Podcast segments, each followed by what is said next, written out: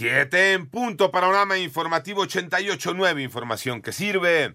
Yo soy Alejandro Villalbazo en el Twitter, arroba Villalbazo13. Es lunes 28 de febrero, Iñaki Manero. En el panorama COVID, la cifra de muertes a nivel mundial llegó a 5.948.775 personas.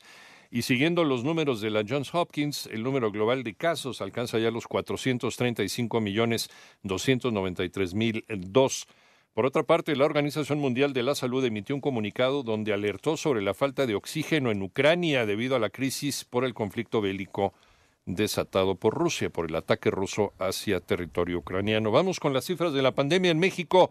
Las tiene Roberto Juárez. La Secretaría de Salud de México informó que se registraron 3.519 nuevos contagios y 72 decesos por COVID-19, por lo que el acumulado de contagios se incrementó a 5.506.105 y la cifra total de personas fallecidas ascendió a 318.086. Los 10 estados que siguen acumulando el 64% del total de personas contagiadas de coronavirus son Ciudad de México, Estado de México, Nuevo León, Guanajuato, Jalisco, Tabasco, San Luis Potosí, Veracruz, Puebla y Sonora. Los casos activos de COVID-19 son 50.000 710. Los pacientes que se han recuperado de la enfermedad son 4.773.131. Para Panorama Informativo, Roberto Juárez.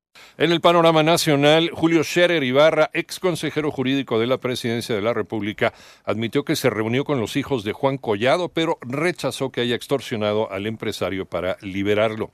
Por otra parte, la Fiscalía General de Michoacán inició carpeta de investigación con relación a los hechos ocurridos ayer por la tarde en San José de Gracia, municipio de Marcos Castellanos, donde un video da cuenta de una ejecución. En tanto, fuerzas federales detuvieron por tercera ocasión a José Alfredo Cárdenas Martínez, el contador, sobrino de Ociel Cárdenas Guillén y líder del cártel del Golfo.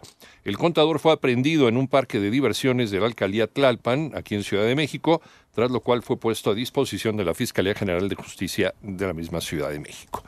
Y este país, México, fue el tercer país más visitado durante el 2020. Iván Menchaca. De acuerdo con el Barómetro de Turismo Mundial de la Organización Mundial del Turismo, en 2020 México se ubicó como el tercer país más visitado y el décimo tercero en captación de divisas turísticas. La OMT ratificó en su informe que dichas posiciones son coyunturales toda vez que las otras potencias turísticas que comparten con México el top 10 se irán acomodando conforme el COVID-19 vaya disminuyendo. El titular de la Secretaría de Turismo, Miguel Torruco, destacó que trabaja en la diversificación de mercados para evitar la histórica concentración del 92% del turismo internacional internacional en solo seis plazas, así como la dependencia en un 67% de las dos naciones del norte y con ello beneficiar a la población de las 235 plazas con vocación turística que hay en México. 889 Noticias, Ivonne Menchaca Sarmiento. Vamos al panorama internacional. Ucrania elevó a 352 el número de civiles muertos durante la guerra, durante esta este ataque originado por Rusia, que también ha causado 1.684 heridos,